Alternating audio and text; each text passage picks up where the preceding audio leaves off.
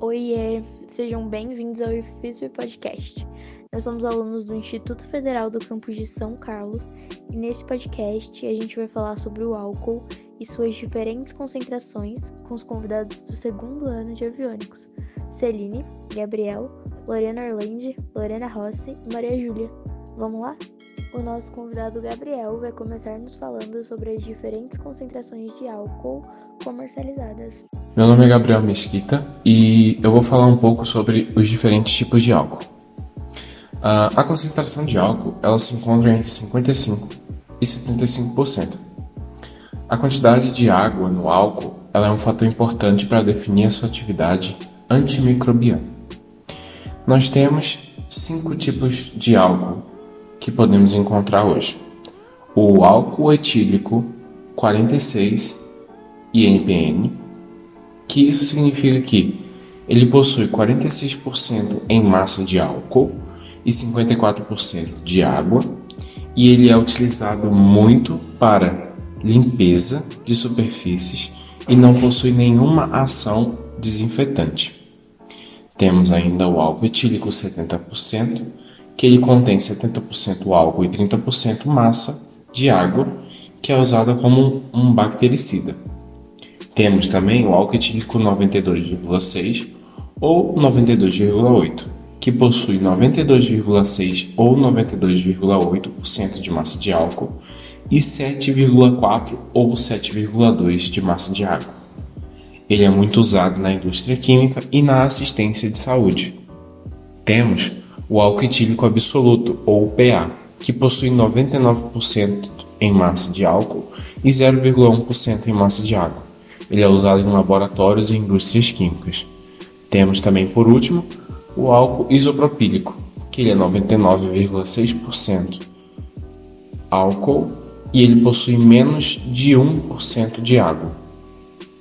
Ele é muito usado na indústria e na limpeza de eletrônicos. Quando se utiliza um álcool, é, é importante que reparar na concentração dele, porque, por exemplo, quando você utiliza um álcool, um álcool de concentração 99,6, ele evapora rapidamente e não consegue penetrar no interior da célula. Portanto, ele não consegue matar microorganismos. O álcool 46, que tem 50, 54% de água, ele já não serve para matar vírus e nem bactérias. E já o álcool 70%, ele possui um efeito melhor bactericida. Ele é um recomendado para que você use no combate de bactérias. Agora a nossa convidada Lorena Orlandi vai contar pra gente o que é INPM. A graduação alcoólica no Brasil é definida por graus GL ou graus INPM. Estes indicam, respectivamente, a graduação em volume e em massa de um álcool. O INPM é a fração em massa de teor alcoólico de uma solução aquosa, diferente, portanto, do GL, que informa a relação em volume. Muitas vezes o teor alcoólico é dado em porcentagem, que é a mesma coisa que o GL. O INPM é a razão em gramas de álcool absoluto contida em 100 gramas de uma mistura hidroalcoólica, diferente, portanto, do GL, que informa a relação em mililitros de etanol contido em 100 mililitros de solução hidroalcoólica. Nossa convidada Celine nos explicando agora o que é GL. Geralmente abreviada em grau GL, o grau Lusac é uma fração de volume. É a quantidade em mililitros de álcool absoluto contida em 10 mililitros de mistura hidroalcoólica. Um exemplo de melhor entendimento seria um frasco de álcool 90, 90 graus GL, que quer dizer 90% em volume de álcool. Já os outros 10% que faltam é a água. Aqui no Brasil, a gradação alcoólica é definida por GL ou graus INPM. Ambos indicam a graduação de volume e em massa de um álcool. Aquele que graduou o GL é Joseph G. Lusac. Nasceu em 1778 e morreu em 1850. Ele foi um físico e químico francês. Nossa convidada Lorena Rossi vai nos apresentar as diferentes aplicações dos álcools. Os principais alcoóis conhecidos são o etanol, o glicerol e o metanol. O álcool mais comum e mais conhecido é o etanol. Ele é bastante utilizado devido à sua inflamabilidade e solubilidade em água. O etanol ele é usado na indústria para a obtenção de vários compostos orgânicos, tais como o éter, o ácido acético e o acetaldeído. Ele está presente nas bebidas alcoólicas como vodka, gin, licores, etc. Ele é utilizado na fabricação de solventes, perfumes, antisséptico, desinfetante, combustível, aditivo da gasolina, entre outros. E ele tende a substituir a gasolina, porque ele é mais econômico e não produz dióxido de enxofre, ou seja, ele é menos poluente. O glicerol é um triálcool cujo nome oficial é propanotriol. Ele, por sua vez, é um líquido charoporoso, adocicado e incolor. Ele é obtido por meio de uma reação que origina o sabão, a saponificação, a partir dos éteres que constituem óleos e gorduras. Este álcool é aplicado na fabricação de tintas, cosméticos, sabonetes, lubrificantes de produtos alimentícios, como bolos e panetones, aditivo umectante. Ele é utilizado também na preparação de nitroglicerina, ou seja, explosivo, como umectante em dentifrícios e nas colas. Ele é utilizado também no processamento de tabaco, na composição dos filtros do cigarro e como veículo de aromas. O glicerol também possui a capacidade de reter água no organismo e, consequentemente, de promover a hiperidratação. O metanol também é conhecido como ácido metílico. É um composto orgânico pertencente ao grupo dos álcoois, produzido em escala industrial a partir de água e carvão. É altamente tóxico, motivo pelo qual a sua ingestão pode provocar graves danos ou até mesmo a morte.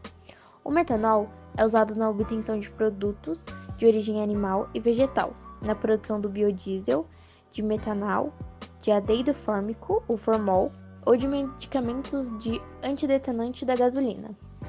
Além de ser usado como solvente em indústrias e servir como matéria-prima para polímeros. No entanto, sua principal aplicação é como combustível de motores a explosão, como o de certos carros de corrida e de aeromodelos. Nos anos 80, quando o etanol estava escasso no Brasil, o metanol foi utilizado em veículos normais, no entanto, o seu uso é muito perigoso, pois além de ser tóxico, levando à cegueira e à morte, quando entra em combustão, a sua chama é invisível a olho nu, dificultando a contenção de incêndios causados por ele. E por último, mas não menos importante, nossa convidada Maria Júlia, nos mostrando as diferentes maneiras de medir sua concentração da solução e, em seguida, nos contando algumas curiosidades. Bom, meu nome é Maria Júlia e eu vou falar sobre as diferentes maneiras de medir a concentração de álcool em uma solução. A concentração de uma solução pode ser explicada como uma proporção entre as quantidades de um soluto e de um solvente. O solvente que geralmente é utilizado em estudos é a água, e nós escolhemos utilizar como um soluto o etanol. Podemos expressar essa proporção de várias maneiras. Porém, precisamos saber antes quais são as grandezas que conseguimos medir, que temos como exemplo a massa, o volume ou as quantidades de matérias. A quantidade de matéria é a mais utilizada em estudos técnicos. Bem, para cada um desses exemplos que eu acabei de citar, é definido uma unidade de concentração específica para ela. Uma unidade de concentração bem comum para o exemplo que o nosso grupo escolheu, o etanol, é a porcentagem em massa. Porcentagem em massa é a relação entre uma massa, juntamente com o etanol, e algum solvente escolhido, que poderia nesse caso ser a água. Esse processo também é chamado de INPM, porque se refere ao Instituto Nacional de Pesos e Medidas. Outra coisa que é legal de se falar que nós podemos medir a concentração de álcool através de alguns equipamentos, como o famoso bafômetro, aquele que é usado para medir a concentração de álcool presente no organismo de uma pessoa. Também existe um aparelho que é chamado de alcômetro. Ele é destinado a medir o teor de álcool em uma mistura de água mais álcool. Fora esses dois, temos muitos equipamentos, como um que é utilizado para fazer testes de densidade da gasolina. Tem a proveta e muitos outros. Sobre algumas curiosidades do álcool. Começando pelo álcool em gel. Você sabia que foi uma mulher que inventou o álcool em gel? Pois bem, Lupe Hernandes, quando ainda era uma estudante de enfermagem na Califórnia. Teve a ideia em 1966 de utilizar o álcool em gel nas situações hospitalares em que não estivessem disponíveis a água e o sabão.